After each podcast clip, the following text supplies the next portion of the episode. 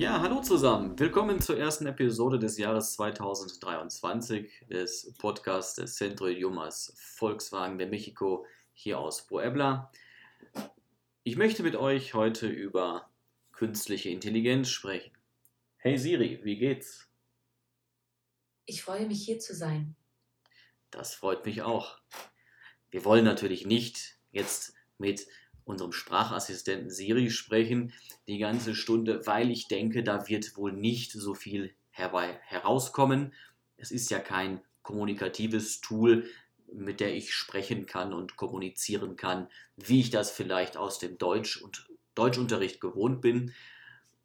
Da ist Siri ein bisschen limitiert, aber natürlich ist die Frage, wie lange noch? Künstliche Intelligenz im Unterricht ist auch immer die Frage, was wir über dieses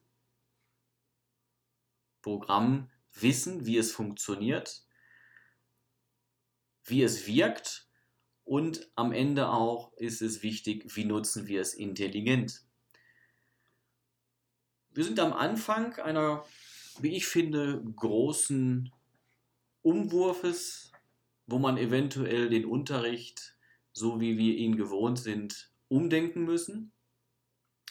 Wir sprechen über Chat GPT-3 und ähnliche Webseiten, Programme, die auf Algorithmen und hervorragender, groß und weit entwickelter künstlicher Intelligenz basieren. Ist es eine Gefahr für den Unterricht oder eine Chance? Zunächst möchte ich vielleicht äh, darauf hinweisen, dass wir Lehrer uns immer mehr als Begleiter sehen wollen und sehen müssen. Wir begleiten das Lernen unserer Schüler in Form eines Tutors. Der Tutor in diesem Fall steht nicht mehr wie gewohnt vor der Klasse, vor dem Schüler, vor einer Tafel eventuell, sondern wir denken das Bild mal umgekehrt und der Tutor steht hinter dem Schüler und sieht von dort aus die Interaktion mit dem Computer, mit dem Laptop, mit dem Handy, mit dem ähm, digitalen Lehrbuch eventuell und gibt hier Feedback, Hilfen aber auch Anweisungen, konkrete, ähm, damit es in diesem Unterricht natürlich weiterhin auch strukturiert vorangeht. Wir brauchen ja immer Themen, grammatische Themen, Themen, ähm, aus denen wir auch Wortschatz generieren können und Handlungen, ähm, in der wir mit unseren äh, Kameraden und Schülern äh, sprechen können. Hinter dem Schüler bedeutet aber auch, dass wir aus dem Blickfeld des Schülers gelangen, so dass er merkt, dass er mehr und mehr selbst verantwortlich ist und auch so seinen Lernfortschritt besser kontrollieren kann. Es ist nicht einfach, wie ich eingangs gesagt habe, müssen wir uns auch daran gewöhnen, dass diese künstliche Intelligenz uns Arbeit natürlich abnimmt, aber wir wollen ja auch weiter lernen. Wie wirkt diese künstliche Intelligenz. Ich möchte sagen, wir sparen dadurch viel Zeit.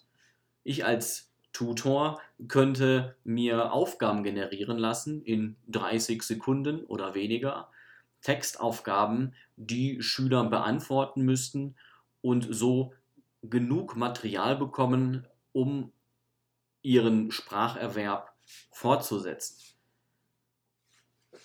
Künstliche Intelligenz soll uns helfen und begleiten. Ich habe hier ein Experiment gemacht. Ich habe die Webseite Neuroflash besucht. Auf dieser Webseite kann ich Texte generieren lassen auf Basis einiger Schlagwörter. Und ich kann hier auch ganz klar sagen, in welche Richtung diese Geschichte gehen soll. Soll es eine Horrorgeschichte werden? Soll es eine Krimi-Geschichte werden? Soll es eine lustige Geschichte werden? Soll es nur ein Zeitungsartikel sein? Oder wie in unserem Fall ein Märchen? Ich habe es versucht. Für ein gutes Märchen habe ich mir gedacht, brauche ich drei Protagonisten. In diesem Fall eine Katze, eine Schildkröte und natürlich Piraten und den Ort eine Insel. Diese Wörter haben gereicht, um folgenden Text, den ich am Ende vorlesen werde, zu generieren. Ich habe diesen Text redigiert. Natürlich gibt es einige logische Fehler und deswegen ist der Tutor in diesem, diesem Fall auch immer wichtig, weil man bei der künstlichen Intelligenz nicht immer davon ausgehen kann, dass wir hier eine kohärente Geschichte bekommen ohne Fehler. Ähm, mal fehlen vielleicht die Artikel. Das heißt, auch das Ergebnis muss ich interpretieren und auch bearbeiten zusammen mit dem Schüler. Man könnte sagen, ähm, lasse, schreib einen Text und lasse ihn dann später von einer künstlichen Intelligenz bearbeiten und auch korrigieren. Das funktioniert heutzutage. Viele kennen zumindest aus unseren Kursen den, die Webseite DeepL, ähm, die euch beim Ausdruck hilft. Und auch gibt es die Version DeepL Write, in dem ich, in dem ich meinen schriftlichen Stil verbessern kann. Allerdings braucht man hier, und das zeigen die Praxiserfahrungen immer wieder, das Eingreifen der Lehrer, des Tutors, um Fehler nicht kritiklos aufzunehmen, sondern auch zu reflektieren, passt dieser Text eigentlich auf dein Sprachniveau? Bist das du in deinem Text? Oder kopierst du nur den Stil dieser künstlichen Intelligenz? Da sind wir noch am Anfang und ich denke, diese Entwicklung wird sich mit den Erfahrungen, die wir machen, in eine Richtung gehen, äh, wo ich sage, wir, es lohnt sich mit dieser, mit dieser künstlichen Intelligenz, mit dieser neuen Technologie zu arbeiten, weil es einfach Spaß macht. Das Märchen, was äh, generiert wurde, was ich später noch vorlesen werde, habe ich dann ähm, ein Arbeitsblatt erstellen lassen von ChatGPT. Und dieses Arbeitsblatt könnt ihr ähm, im Centro de Idiomas Volkswagen ähm, erlangen. Ihr müsst euch dann nur an die Webseite wenden. Das ist jetzt alles von mir, was ich zu dem Thema anfangs sagen möchte zu Beginn dieses Jahres. Ich lese euch jetzt mal das Abenteuer vor und ihr könnt gerne mitschreiben beziehungsweise den Lückentext, den es auf dem Arbeitsblatt gibt, auszufüllen. Das Ab die Abenteuer von Paul und Paula. Die Katze Paula saß auf der Schildkröte Paul und sah auf das Meer. Sie konnte das Schiff sehen, das sich näherte. Das müssen Piraten sein, rief sie aufgeregt. Schnell sprang sie vom Rücken der Schildkröte und rannte zum Ufer. Dort versteckte sie sich hinter einem Busch und beobachtete, wie das Schiff langsam in den Hafen fuhr. Plötzlich öffnete sich die Luke des Schiffes und mehrere Personen kletterten heraus. Paula erkannte sofort, dass das die gesuchten Piraten waren. Bevor sie etwas unternehmen konnte, versteckte sich die Bande im Wald. Jetzt mussten Paul und Paula handeln und folgten ihnen. Sie folgten die Piraten bis tief in den Wald, bis sie an die alte Hütte kamen, wo Paul und Paula seit Jahren wohnten. Hier wohnen wir jetzt, sagte einer von ihnen, lachte und ging hinein. Paula wartete, bis alle drinnen waren und lief leise, unbemerkt hinein. Paul wartete neben der Tür. Paula erschrak. Die Piraten hatten bereits mehrere Taschen mit Lebensmitteln gefüllt und wollten jetzt noch mehr stehlen. Der Anführer der Bande sprach über seinen nächsten Plan, als Paul einen großen Topf mit heißem Wasser sah, der neben dem Kamin auf einem Bücherregal stand. Er sah Paula an. In diesem Moment hatten beide die gleiche Idee.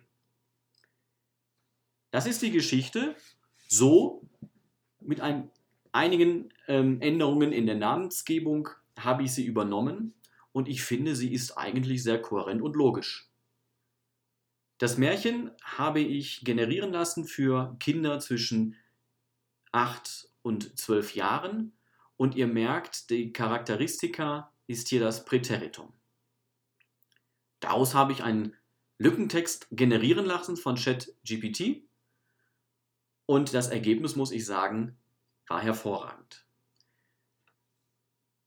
Auch habe ich Fragen generieren lassen, fünf Fragen zum Text, die, die ich jetzt mal vorlese, so generiert wurden. 1. Wer saß auf der Schildkröte am See? 2. Was beobachtete die Katze, als sie am Ufer angekommen war? 3. Was, macht, was dachte die Katze, als sie das Schiff sah? 4. Was machte die Katze, als die Piraten aus dem Schiff kletterten? 5. Was sah die Katze in der alten Hütte, in die sie den Piraten folgte? Ich lasse das mal so stehen und ich wünsche euch eine angenehme Reflexion über das Thema. Und hey Siri, auf Wiedersehen. Okay, war schön mit dir zu reden. Fand ich auch. Macht's gut, bis zum nächsten Mal.